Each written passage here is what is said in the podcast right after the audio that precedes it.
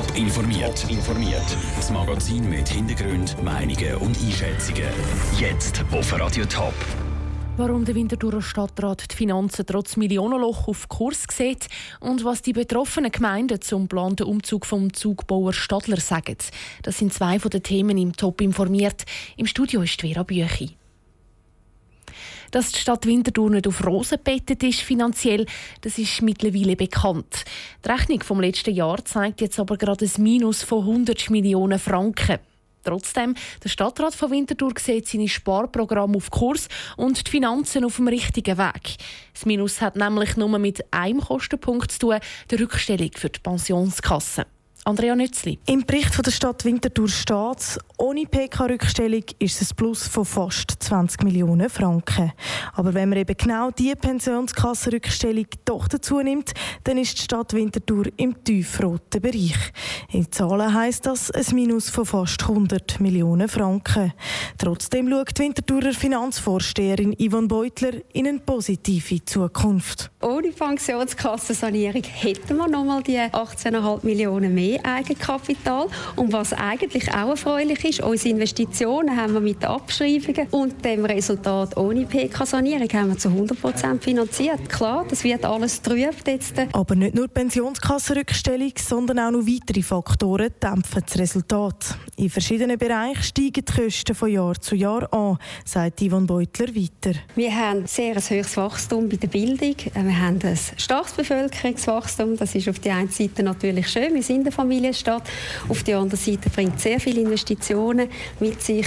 Durch auch im Sozialen haben wir ein weiteres Wachstum, weiteres Wachstum von 4 Millionen.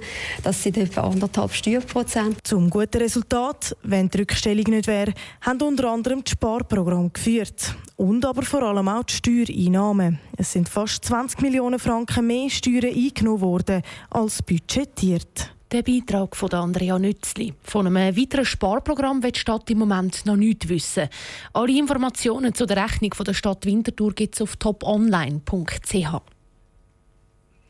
Der Thurgauer Zugbauer Stadler zügelt. Er wird den zweitgrössten Schweizer Standort, der Alterei, aufgeben und auf St. Margrethe verlegen. Das haben die Verantwortlichen am Morgen bekannt gegeben. Was die betroffenen zwei Gemeinden zu diesen Plänen sagen, im Beitrag von Daniel Schmucki. Fast 1000 Mitarbeiter arbeiten im Moment in der Stadler Fabrik Alterei.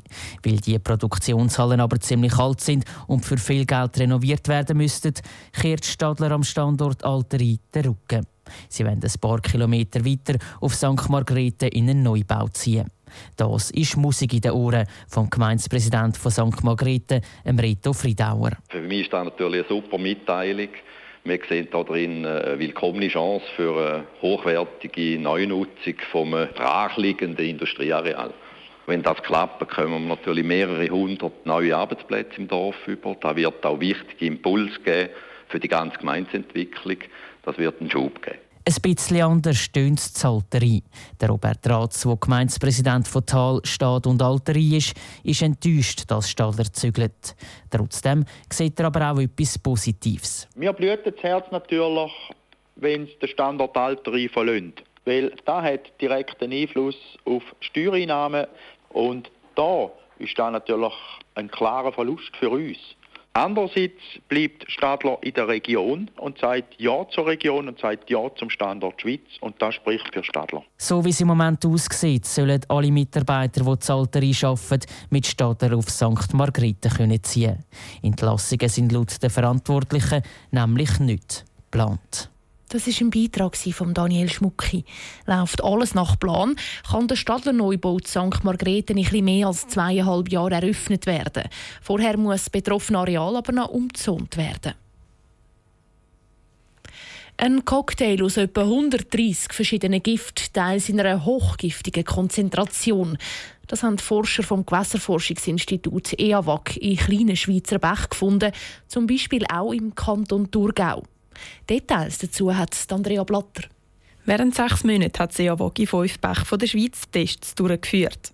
Einer davon ist der Eschelisbach im Kanton Thurgau. Es sind zum Teil beunruhigende Konzentrationen von Pestiziden gefunden worden.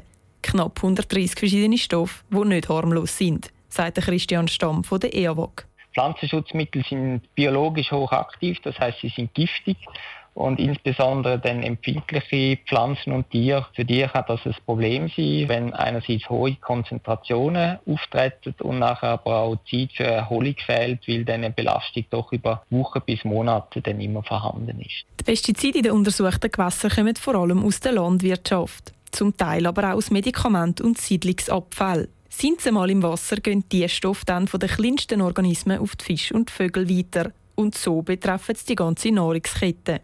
Auch der Rico Kessler von der Pronatura ist entsetzt, wie viele schädliche Stoffe in den Gewässern sind. Pflanzengift, Pilzgift, Insektengift und die 80 Prozent von diesen Proben ist die gesetzliche Limite überschritten worden. Also das ist wirklich eine Bombe, sage ich jetzt einmal, für die Bäche, die den Lebensraum einfach beeinträchtigt. Und Wasser ist Leben, auch für den Mensch. Darum ist es da ganz dringender Handlungsbedarf angesagt. Dass Handlungsbedarf besteht, das hat auch der Bund schon eingesehen.